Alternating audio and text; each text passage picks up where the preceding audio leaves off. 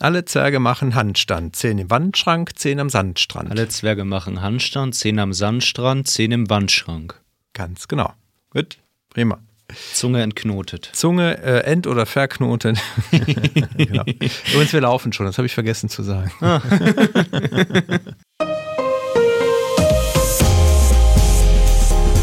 Herzlich willkommen zum Datenschutz Talk, Ihrem Podcast für die Themen Datenschutz und Informationssicherheit.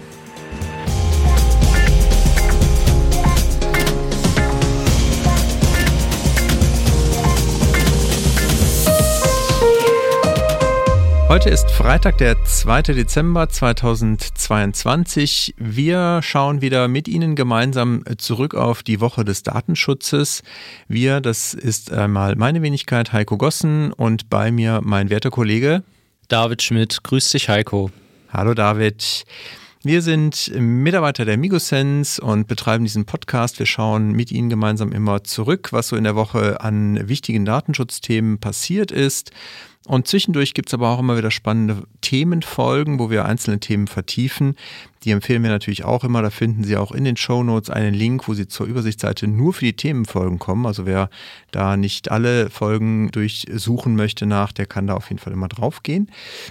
Und apropos Suchen, da gibt es natürlich auch noch einen, einen wichtigen Punkt, auf den ich nochmal hinweisen möchte. Wir suchen weitere Verstärkung, wir wachsen weiterhin und wir suchen einerseits äh, Consultants, also Mitarbeitende, die hier auch äh, mit uns zusammen unsere Kunden beraten. Wir suchen aber auch Werkstudenten, sowohl für den Bereich Datenschutz als auch Informationssicherheit. Also wer jemanden kennt, wer vielleicht Zugang auch zu Studenten hat, weil er vielleicht in der Familie jemanden kennt, der in einschlägigen Bereichen studiert und irgendwo hier aus der näheren oder weiteren Umgebung des Ruhr- oder äh, Gebiets oder Rheinlands kommt, der mag das gerne mal weitergeben, weil wir freuen uns natürlich immer hier über, über junge Menschen, die uns auch äh, unterstützen dann und vielleicht auch irgendwann bei uns in der Beratung landen. Wer weiß. Vielleicht hören ja auch gerade junge Menschen uns tatsächlich zu. Die dürfen sich dann natürlich auch direkt persönlich angesprochen fühlen. Ja, unbedingt. Die wollte ich nicht ausgrenzen, um Gottes Willen. Nur manchmal, also gerade die, die halt noch nicht im Datenschutz tätig sind, die muss man vielleicht mal auf die Idee bringen, dass es ein spannendes Thema sein könnte. Uns äh, ja nicht mehr. Uns nicht mehr, genau.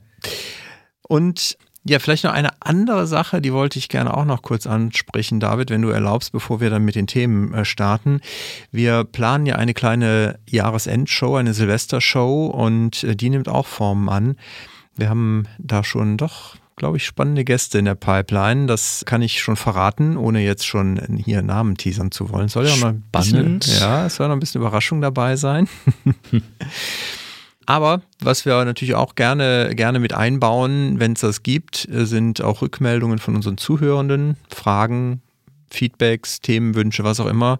Schicken Sie uns gerne entweder Audionachrichten oder einfach eine E-Mail oder eine Direktnachricht über die bekannten Kanäle. Ich liste sie jetzt nicht wieder alle auf. Äh, vielleicht nochmal die E-Mail-Adresse datenschutztalk.migosens.de ist immer eine gute Adresse auf jeden Fall. Schicken Sie gerne was, was rein. Wir freuen uns. So, und damit, David, genug mit hier unseren Housekeeping-Themen. Was hast du mitgebracht heute? Ja, jetzt aufgetaut, trotz kalten Wetters. Ähm, ich habe heute mitgebracht ein WhatsApp-Leak und ein neues Bußgeld gegen Meta. Außerdem möchte ich über einen veröffentlichten Aktionsplan der KNIL sprechen für Apps. Dann habe ich eine Entscheidung des Bundesverwaltungsgerichts mitgebracht zum Auskunftsanspruch ich scrolle.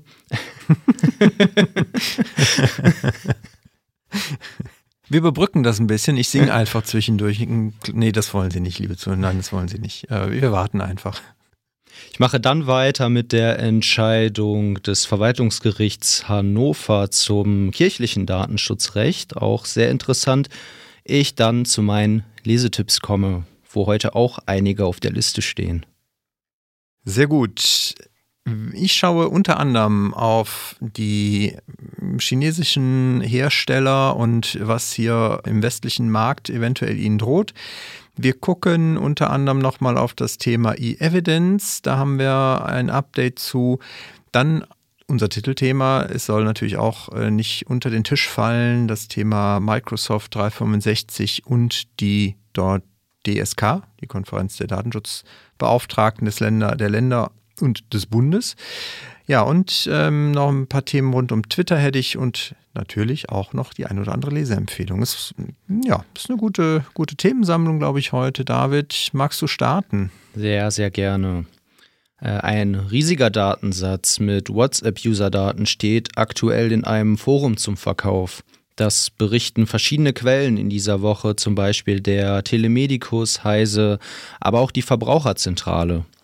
Der Datensatz umfasst laut Anbieter rund 480 Millionen Telefonnummern, darunter auch 6 Millionen Nummern von deutschen WhatsApp-Usern.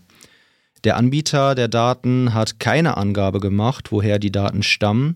Es wird aber vermutet, dass die Daten nicht auf eine Sicherheitslücke bei WhatsApp zurückzuführen sind, sondern ähm, durch sogenanntes Scrapping gesammelt wurden. Beim Scrapping werden zugängliche Daten aus verschiedenen Quellen gesammelt, also zum Beispiel aus Webseiten und Telefonbüchern, aber auch aus den Diensten selbst. Und Scrapping verstößt gegen die Nutzungsbedingungen von WhatsApp. Ob das jetzt aber ausreicht, wird sich dann zeigen, sobald sich Behörden und Gerichte damit beschäftigen. Äh, Meta hat hierzu noch kein Statement abgegeben. Klar ist aber, dass die Daten echt sind. Zumindest ein äh, veröffentlichter Beispielsatz ist echt. Dieser umfasst etwa 2000 Telefonnummern und wurde durch den Anbieter quasi als kleinen Teaser, als kleinen Vorgeschmack veröffentlicht, um die Echtheit zu beweisen. So ein Gruß aus der Küche quasi. Genau. Kleiner Vorgeschmack. Ja, das dürfte für weitere Probleme bei Meta sorgen. Wir hatten ja in der letzten Woche ich persönlich sogar hatte in der letzten Woche bereits über ein Datenleck bei Facebook aus 2021 und damit verbundene Schadenersatzforderungen gesprochen. Und in diesem Zusammenhang hat jetzt die irische Aufsicht ein neues Bußgeld gegen Meta verhängt. 265 Millionen Euro sollen aufgrund unzulänglicher technischer und organisatorischer Maßnahmen bezahlt werden. Meta hat allerdings schon angekündigt, dagegen Berufung einlegen zu wollen, ganz wie wir das eigentlich schon gewohnt sind. Genau, wie wir das schon gewohnt sind. Ich komme zu dem Thema chinesische Hersteller. Und zwar ist es so, dass einige Länder, also zum Beispiel die USA, verbannen Huawei-Geräte, unter anderem Huawei-Geräte, aber auch andere chinesische Hersteller wie ZTE aus, aus ihrem Markt aus Gründen der nationalen Sicherheit. Die US-Regierung verbietet damit den Verkauf und aber auch den Import von Kommunikationsgeräten, unter anderem, wie gesagt, dieser beiden Hersteller, weil sie halt ein inakzeptables Risiko für die nationale Sicherheit darstellen. Auch Großbritannien geht in diese Richtung etwas weniger weit, aber doch auch schon wahrscheinlich spürbar. Sie sagen nämlich, dass Überwachungskameras aus China an sensiblen Standorten nicht mehr genutzt werden sollen und entsprechend auch abgebaut werden sollen, aber natürlich auch vor allen Dingen keine neuen mehr angeschafft werden und vor allen Dingen nicht in die Geheimdienstnetze beziehungsweise halt in die internen Kernnetze angeschlossen werden dürfen. Großbritannien ist natürlich auch ein Land, wo die Videoüberwachung ja doch einen auch sehr signifikanten Anteil der Sicherheitsstrategie hat. Hier in Deutschland ist man noch nicht ganz so weit, aber ich glaube auch auf einem Weg dahin, wie die Wirtschaftswoche berichtet, gilt halt äh, oder arbeitet das Bundeswirtschaftsministerium auch an Regeln für das China-Geschäft. Da geht es auch um Investitionen gegenseitig aus äh, China hier in Deutschland und andersherum. Aber man geht auch auf das Thema kritische Infrastrukturen ein und inwieweit halt man zukünftig auch bestimmte Hersteller dann aus zum Beispiel dann äh, der Infrastruktur, kritischer Infrastrukturen heraushalten möchte. In dem Zusammenhang sei auch nochmal auf einen offenen Brief des Bundesverband IT Mittelstand verwiesen. Die beklagen, dass halt die äh, ja, deutschen Unternehmen sehr hohen Abhängig Abhängigkeitsgrad haben von sowohl US-amerikanischen, aber auch von chinesischen, beziehungsweise die fassen etwas weiter und sagen nicht europäischen Technologien abhängig sein. 82 Prozent des Bedarfs an digitalen Technologien würden in Deutschland aus dem Ausland gedeckt. Das bemängelt oder beziehungsweise davor warnt der Verband und fordert die Politik auch hier zum entsprechenden Handeln auf, weil sich 80 Prozent der Unternehmen fühlten sich bereits abhängig von nicht-europäischen Technologien. Ja, ist äh, wahrscheinlich wahr, wenn, wenn die das so ähm, ermittelt haben. Und ja, am Ende kommen wir nachher nochmal zu dem Thema ja Microsoft. Die, die spielen da sicherlich dann, wenn es mal auf so einer äh, deutschen Perspektive alleine herausgeht, sicherlich auch einen ganz wesentlichen Anteil daran. Spannend. Ähm, ich gehe nach Frankreich zur KNIL, zur französischen Datenschutzaufsichtsbehörde. Diese hat einen neuen Aktionsplan zur Einhaltung datenschutzrechtlicher Vorgaben bei Apps für Mobilgeräte aufgestellt und veröffentlicht. Der Aktionsplan besteht aus drei wesentlichen Schritten. Erstens einem Dialog mit verschiedenen Akteuren, um den Sektor besser zu verstehen. Zweitens darauf basierende Veröffentlichungen mit Empfehlungen zur Einhaltung datenschutzrechtlicher Vorgaben. Und drittens entsprechende Kontrollen und dann auch Sanktionen im Falle von Verstößen ja, in den Dialog mit den Verpflichteten zu gehen, ist, äh, denke ich, ein sehr begrüßenswerter Ansatz von einer Behörde, insbesondere bei einem immer komplexeren Thema wie eben der Entwicklung und dem Betreiben von Apps auf Mobilgeräten. Hier gibt es ja ganz viele verschiedene Akteure mit verschiedenen Interessenlagen, etwa Anbieter von Betriebssystemen, Betreiber der App Stores, Herausgeber von Softwareentwicklungskits, aber natürlich auch die Entwickler und Betreiber der Apps selbst und gegebenenfalls auch die Betreiber der sozialen Netzwerke, wenn die Apps mit diesen verknüpft sind. Die KNIL erkennt an, dass die Verantwortlichkeiten hier nicht immer ganz klar sind und der Aktionsplan soll deshalb dabei unterstützen, für mehr Klarheit hinsichtlich der Anforderungen der einzelnen Stakeholder zu sorgen. Klingt nach einem hilfreichen und konstruktiven Ansatz. Ja, finde ich auch. Ne? Ähm, nicht immer nur draufhauen, sondern auch mal ein bisschen unterstützen. Das äh, kommen wir, glaube ich, auch später nochmal zu. genau. Ja, wir schauen auf das Thema E-Evidence und da geht es um das Thema Beweissicherung und Herausgabe im europäischen, ähm, in der Europäischen Union. Dazu haben sich jetzt Unterhändler des Europaparlaments und der Regierungen der EU-Staaten am Dienstagabend auf ein vorläufiges politisches Einvernehmen verständigt, was neue Regeln angeht, die den Zugang zu diesen digitalen Daten halt erleichtern sollen. Das Ganze ist ja unter der aktuellen tschechischen EU-Ratspräsidentschaft oder Ratsvorsitz passiert, deswegen haben die auch dazu entsprechende Mitteilung gemacht. Kern der neuen Regelungen ist es, dass halt sogenannte Herausgabeanordnungen geben soll und die die soll es wiederum zukünftigen Justizbehörden ermöglichen, dann über eine entsprechende Anfrage bei Diensteanbietern Zugang zu diesen elektronischen Beweismitteln anfordern zu können und diese dann halt auch sehr kurzfristig quasi herausgeben zu lassen. Das heißt, die müssen in der Regel innerhalb von zehn Tagen, beziehungsweise wenn es sich halt um Notfälle handelt, sogar innerhalb von acht Stunden reagieren. Das Ganze wie gesagt, in dieser, in dieser Sicherungsanordnung, die dann auch dazu führt, dass halt erstmal diese Beweise nicht gelöscht werden dürfen beim Anbieter, erinnert ja so ein bisschen an dieses Quick Freeze Verfahren, was ja auch die Vorratsdatenspeicherung hier in Deutschland ablösen soll. Von daher ist es wahrscheinlich kein Zufall, dass man äh, hier auch nochmal in so eine Richtung geht. Beide Anordnungen, also sowohl halt die Herausgabe als auch diese Sicherungsanordnung, können allerdings nur im Rahmen eines Strafverfahrens und zur Lokalisierung von verurteilten Straftätern äh, genutzt und erlassen werden. Also es werden schon auch äh, entsprechende Anforderungen und Hürden dazu geben.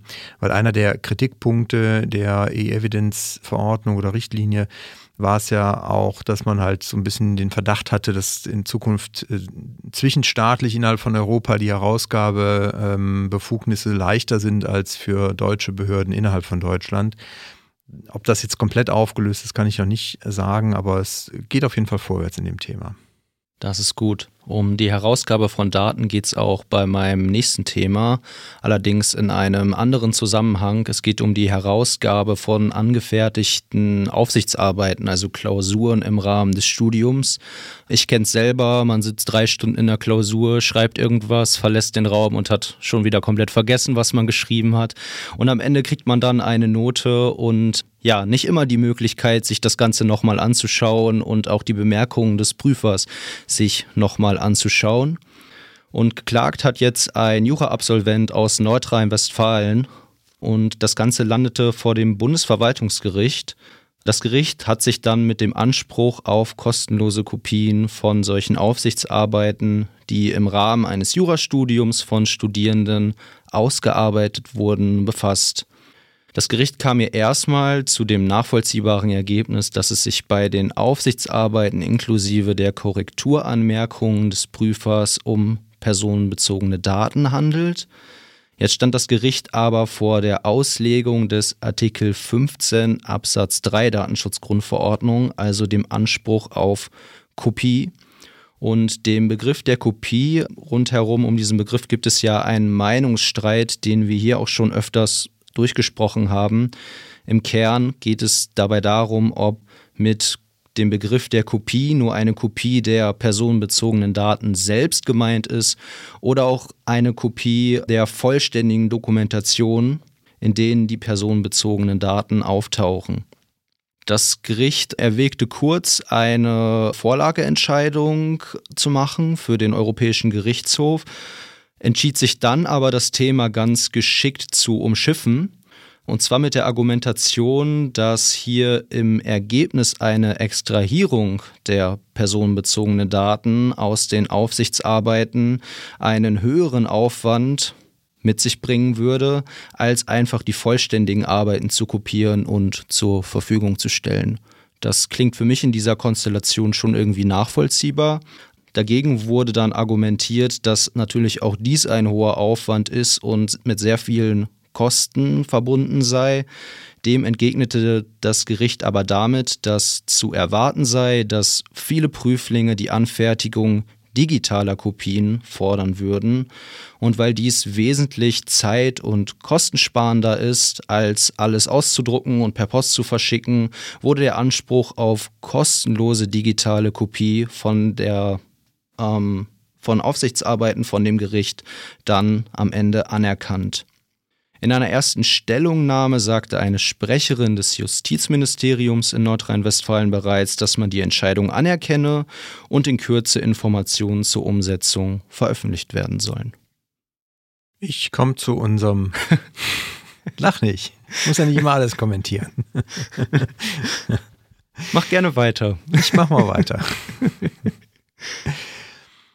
Eine Hoffnung von vielen Datenschützern und Unternehmen, glaube ich, hat sich ein wenig äh, zerschlagen. Und zwar, wie wir ja wissen, hat Microsoft und die Konferenz der äh, Datenschutzaufsichtsbehörden des Bundes und der Länder ja seit schon einiger Zeit miteinander oder haben miteinander verhandelt und äh, sich ausgetauscht über die Nutzung von Microsoft, insbesondere Microsoft 365 Produkten. Und äh, man hat natürlich so ein bisschen als Datenschützer im Unternehmen darauf gehofft, dass man dort zu einem Konsens kommt, was die Zulässigkeit angeht, der Nutzung dieser Dienste und der Voraussetzungen der Nutzung. Das hat sich, wie gesagt, leider zerschlagen. Die DSK hat einen Bericht jetzt veröffentlicht am 25. November eine Stellungnahme zu Microsoft 365 Produkten und unter anderem halt auch basierend auf den Ergebnissen, die sie bereits 2020 aus ihrer Arbeitsgruppe ermittelt hatten. Und sie kommen halt, also 2020 schon zu dem Ergebnis und jetzt haben sie ähm, das im Prinzip nochmal bestätigt, dass kein datenschutzrechtlicher Einsatz von Microsoft 365 möglich sei.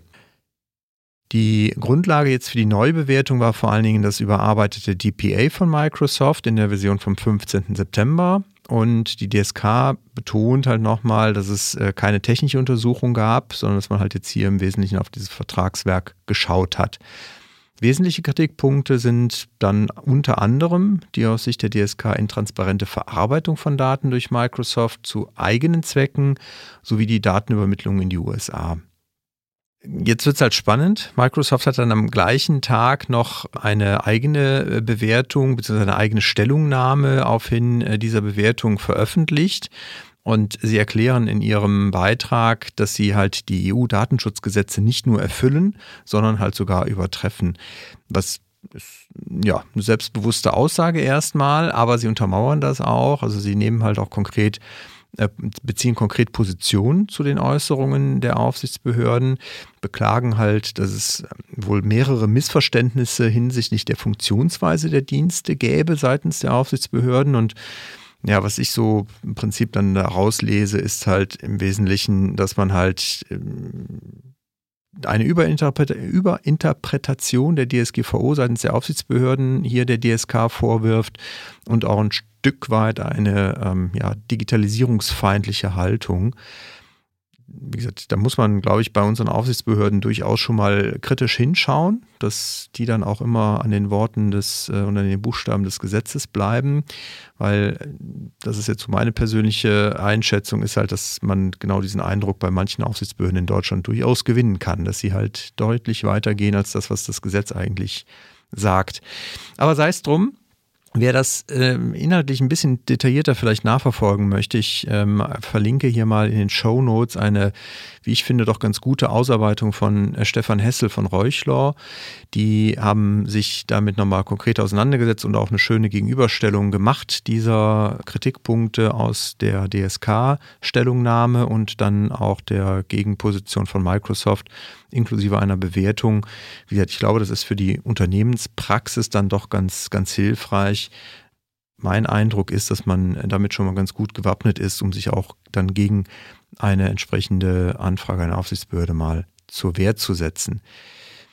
Ja, ansonsten verlinken wir aber auch nochmal zu den Themenfolgen, die wir hatten mit Microsoft, unter anderem die beiden mit Friedhelm Peplowski, weil der hat sich ja auch nochmal hier in unseren Themenfolgen Mitte des Jahres dazu geäußert und das auch ein bisschen erklärt, wie sind eigentlich diese Datenflüsse innerhalb von Microsoft Teams insbesondere, aber auch nochmal zu dem Thema Diagnosedaten, wie das denn genau funktioniert. Auch nochmal auf ein bisschen den Hinweis natürlich da schon gegeben und jetzt glaube ich wird es auch sehr konkret mit diesem EU-Boundary-Prinzip, was Microsoft einführt, was ja dazu führt, dass der größte Teil der Daten, dieser Diagnosedaten dann zukünftig auch hier in der EU bleibt. Ja, also ein spannendes Thema, spannende Entwicklung, wie ich finde. Und ich hoffe natürlich, dass das irgendwie noch sich ein bisschen beruhigt, dass wir jetzt nicht irgendwie mit diesem, einfach nur mit diesen Gegen Positionen leben müssen in der Unternehmenspraxis. Aber ich kann es natürlich auch nicht vorhersagen. Kleine Randnotiz dann noch an der Stelle, das Protokoll der dritten Zwischenkonferenz der DSK aus dem Sommer wurde jetzt auch veröffentlicht. Das verlinken wir auch nochmal in den Shownotes, wer da nochmal einen Blick reinwerfen will. So machen wir das. So machen wir das. Und wir machen weiter mit dem Verwaltungsgericht Hannover. Das hat sich mit der Datenschutzrichtlinie der selbstständigen evangelisch-lutherischen Kirche beschäftigt.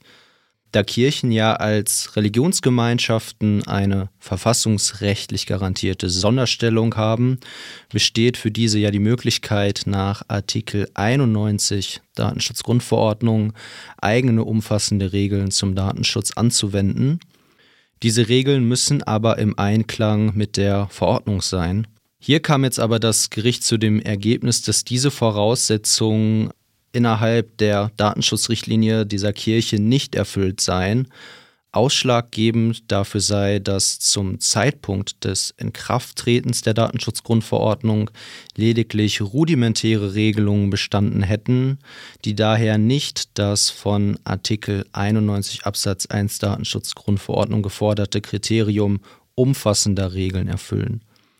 In der Folge gilt für die selbstständige evangelisch-lutherische Kirche, damit die Datenschutzgrundverordnung und es gibt auch keine gesondert zuständige Aufsichtsbehörde.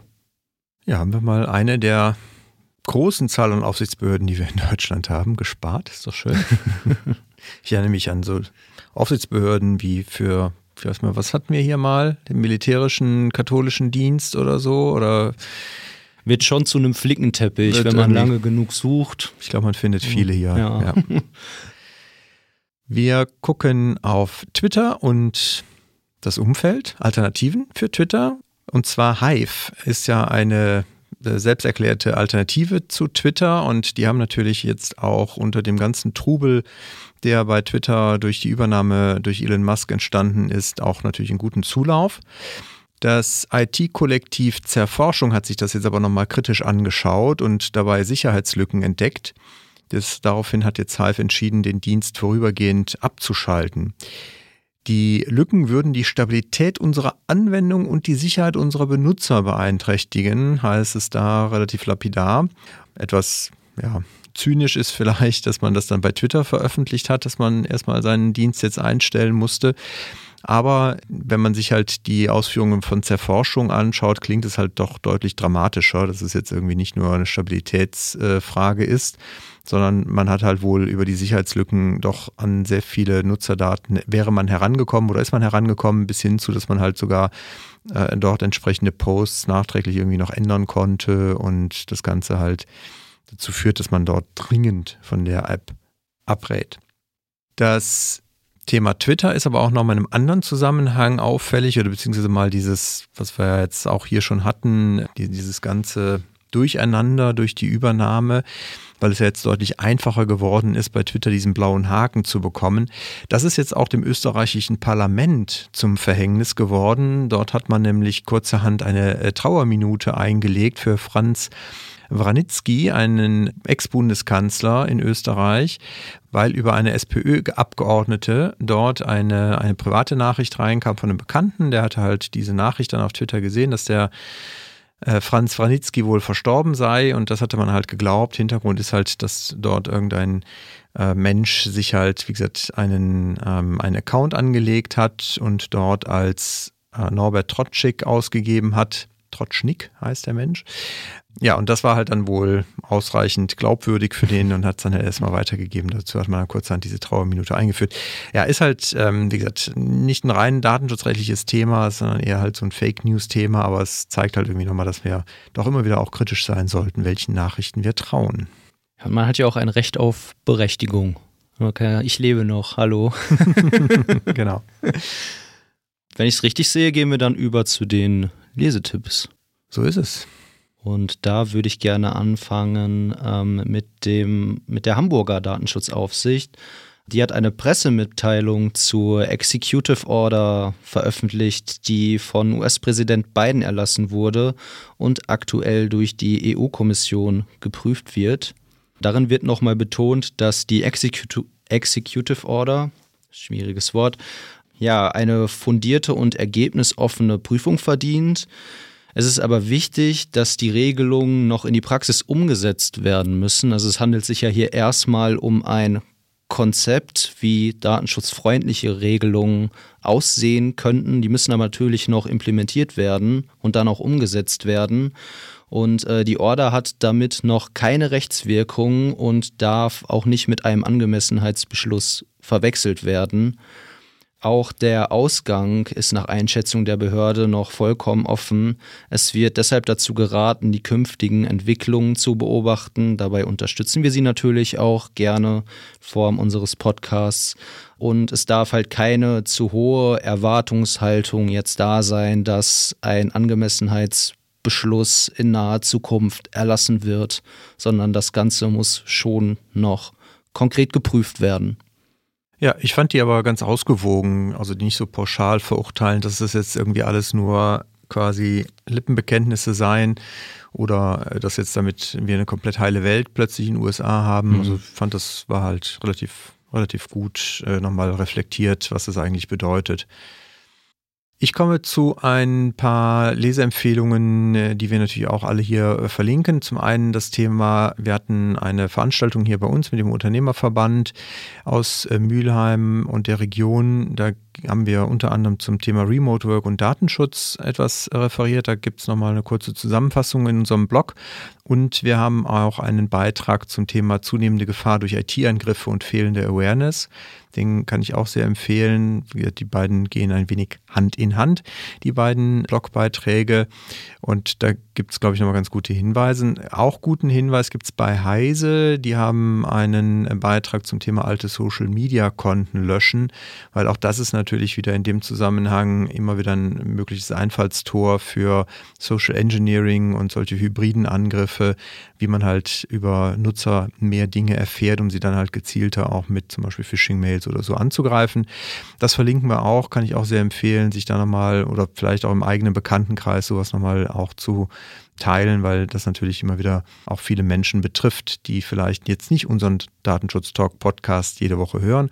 Wobei, das haben auch Sie in der Hand, diese Zahl immer wieder zu vergrößern. Also teilen Sie auch gerne wieder unsere Folgen hier. Wir freuen uns darüber, wirklich, sehr. Sehr.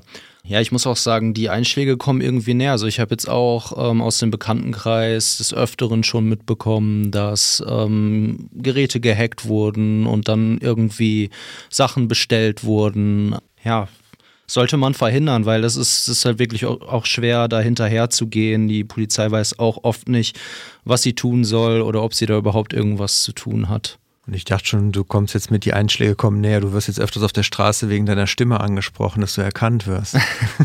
Noch nicht. Noch nicht. Bin ich aber auch ganz froh drum, muss, okay. ich, muss ich zugeben. Sie dürfen uns trotzdem weiterempfehlen. Bitte gerne. Ich habe dann noch eine Empfehlung mitgebracht für ein Papier zum Thema unternehmensinterne Untersuchung. Das wurde jetzt von dem Deutschen Institut für Compliance veröffentlicht. Und darin wird an vielen Themen festgestellt, wenig überraschend, dass eine große Schnittmenge zum Datenschutz besteht. Wer also vor der Implementierung eines Hinweisgebersystems steht, was ja jetzt immer mehr Unternehmen auch machen müssen, oder ein internes Untersuchungssystem aufstellen möchte oder bereits hat und auch für alle, die das aus datenschutzrechtlicher Perspektive begleiten, ähm, lohnt sich auf jeden Fall ein Blick in dieses Papier, das wir auch verlinken werden. Ich hätte noch eine Empfehlung zum Thema Facebook Fanpages und der Frage, ist das denn überhaupt datenschutzkonform alles machbar? Die Privacy Company hat im Auftrag der niederländischen oder des niederländischen Innenministeriums nämlich eine Datenschutzfolgenabschätzung erstellt. Diese ist auch äh, abrufbar, die verlinken wir hier natürlich auch und die ist etwa 150 Seiten stark und untersucht halt sowohl technisch als auch rechtlich die Frage, inwieweit halt insbesondere natürlich staatliche Organisationen eine Facebook-Fanpage betreiben können, datenschutzkonform. Ich spoiler schon mal so viel, die kommen zum Ergebnis, dass Regierungsorganisationen die Nutzung von Regierungsseiten auf Facebook einstellen sollten und dass halt Facebook keine ausreichenden Maßnahmen zur Reduzierung dieser Risiken halt ergriffen hat. Von daher, also finde ich, wie gesagt, auch wenn es jetzt für Regierungsorganisationen ähm, ist und auch in den Niederlanden, könnte ich mir vorstellen, dass da doch nochmal das ein oder andere Hilfreiche vielleicht draus zu ziehen ist, auch für Behörden hier in Deutschland oder beziehungsweise natürlich auch für Unternehmen hier in Deutschland, wir dürfen ja nicht vergessen, die Aufsichtsbehörden sind losgestiefelt dieses Jahr mit dem Ansatz deutsche Aufsichtsbehörden, äh, deutsche Behörden und öffentliche Stellen letztendlich halt davon zu überzeugen, dass die Fanpages nicht datenschutzkonform betreibbar sind und sie zu motivieren, mit gutem Beispiel voranzugehen mit der Idee, danach an die Unternehmen heranzutreten. Also von daher, glaube ich, ist das nochmal ein Tätigkeitsfeld für Datenschutzbeauftragte in 2023, sich das nochmal ein bisschen genauer anzugucken und vorbereitet zu sein. Und anschauen könnte man sich auch nochmal einen weiteren DSK-Beschluss zu Verbrauchervorschriften über digitale Produkte und das Datenschutzrecht. Darin werden die Auswirkungen der neuen Verbrauchervorschriften, die ja im BGB sind, über digitale Produkte ähm, auf das Datenschutzrecht untersucht. Und ja, Heiko, wir haben dazu ja auch schon mal eine Themenfolge gemacht. Ähm, auf die ich an dieser Stelle nochmal hinweisen möchte. Das ist die Folge vom 11. Mai diesen Jahres mit dem Titel Bezahlen mit Daten, der neue Paragraph 327 BGB. Und ich werde mir das DSK-Papier mal anschauen und gucken, ob die ja, Einordnung der Kollegen mit unserer übereinstimmt ähm, oder ob es da vielleicht Abweichungen gibt. Spannend. Wer weiß, vielleicht finden wir ja Dinge wieder da drin. Vielleicht haben die unsere Folge gehört. Ja, halte ich für gut möglich. Ja. Sehr gut. Dann sind wir durch, oder David? Wir sind durch. Dann würde ich sagen, wir gehen zum Essen. Ihnen wünschen wir natürlich ein schönes Wochenende und eine schöne Adventszeit. Es äh, stehen ja jetzt noch ein paar Wochen an. Vergessen Sie nicht unsere Silvestershow. Die wird es am 30.12. geben. Ich glaube, sie wird unterhaltsam. Sie wird vielleicht auch ein bisschen länger werden. Von daher stellen Sie sich mal, blocken Sie sich mal ein bisschen Zeit dafür ein. Aber es wird äh, interessant. So viel kann ich schon mal versprechen. Das glaube ich doch auch. Vielen Dank, David. Gerne, Heiko. Ich danke dir. Und Ihnen wünschen wir natürlich, wie gesagt, alles Gute, bleiben Sie gesund, aber vor allen Dingen bleiben Sie uns gewogen. Auf bald. Tschüss.